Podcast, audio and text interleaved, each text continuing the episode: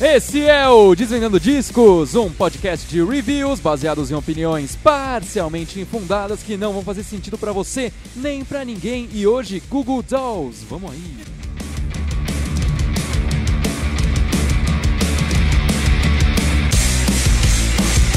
No último episódio ligeiro, eu já tinha comentado brevemente sobre as músicas que o Google Dolls lançou para mostrar que eles estão vivos, para mostrar que tinha álbum novo vindo aí.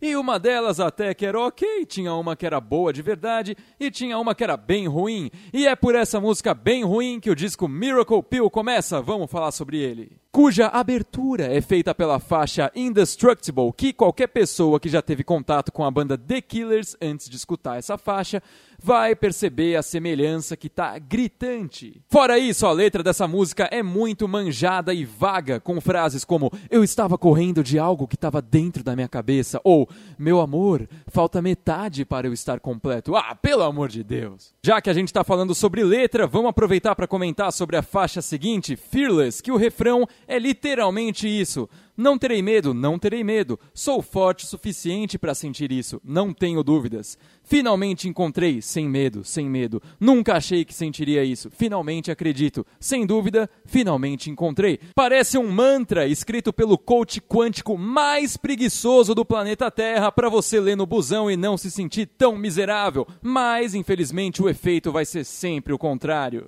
Por sorte, a faixa Miracle Pill compensa essas duas últimas em todos os aspectos, principalmente no pré-refrão que cria uma tensão bem interessante que deixa você no refrão chiclete e, dessa vez, a letra tá bem da hora. Em seguida, a faixa Money, Fame and Fortune, que tem um refrão bem legal, a produção talvez seja a melhor desse disco inteiro, e a letra é tosca, mas dessa vez ela passa sem nenhum comentário adicional. O uso das vozes também ficou bem bacana dessa vez, não só o vocal feminino que acompanha no refrão e na ponte, mas também o vocal mais agudo no último refrão, que deu um toque a mais pro clímax dessa música. A música Over You já é aquela faixa que tem uma vibe mais tranquila, bicho. E a melodia dela é bem livre em cima dos instrumentos, que no geral é uma coisa mais arriscada de se fazer. A chance de porquice é grande, mas nesse caso ficou bem bacana. Agora vamos para a faixa Lost, que tinha um grande potencial, porque o violão que tem no começo soa muito bem,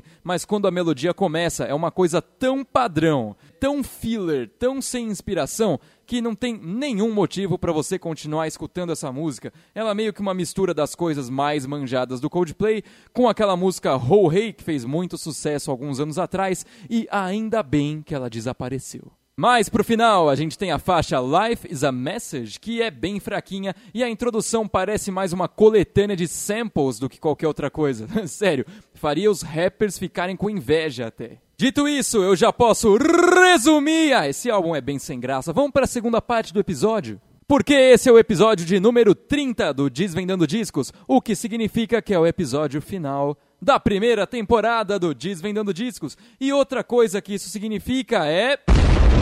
Desvendando Discos Awards.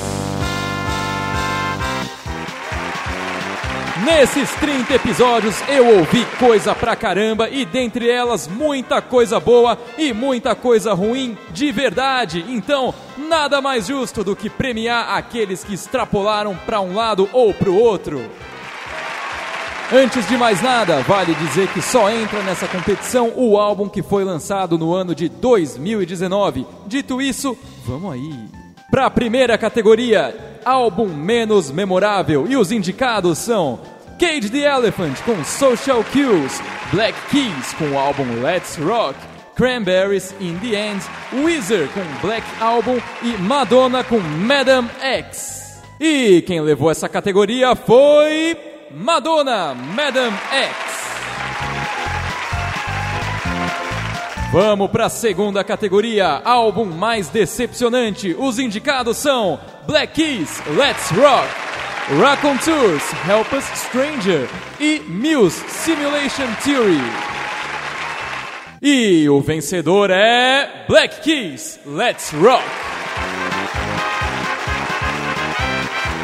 Categoria difícil agora, álbum com as piores letras. A gente tem Avril Lavigne com Head Above Water, Iggy Pop, Free, Madonna, Madam X, Weezer, Black Album e Rock on Tours, Help a Stranger. E a vencedora dessa vez é Avril Lavigne, Head Above Water. É, eu falei que as letras dela estavam melhores, não que estavam boas. Próxima categoria, melhores letras. Os indicados são King Gizzard and the Lizard Wizard com Infest the Rat's Nest, Kaiser Chiefs com Duck, Muse Simulation Theory. E o vencedor é Muse Simulation Theory. E agora a gente descobre qual foi o melhor disco dos 30 primeiros episódios desse podcast. Vamos para os indicados: Kaiser Chiefs, Duck, King Gizzard and the Lizard Wizard Infest the Rat's Nest, When We All Fall Asleep, Where Do We Go, da Billie Eilish, Vampire Weekends com Father of the Brides e Santana com Africa Speaks. E o vencedor é King Gizzard and the Lizard Wizard Infestor.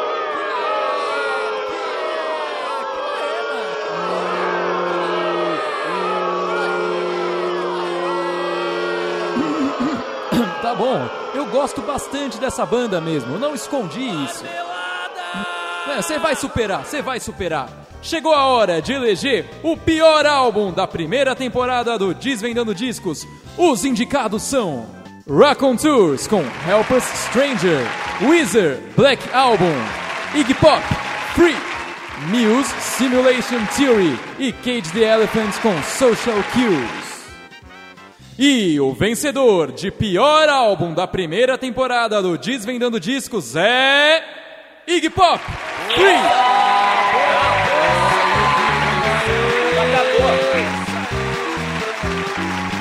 Dá um abraço aqui, cara.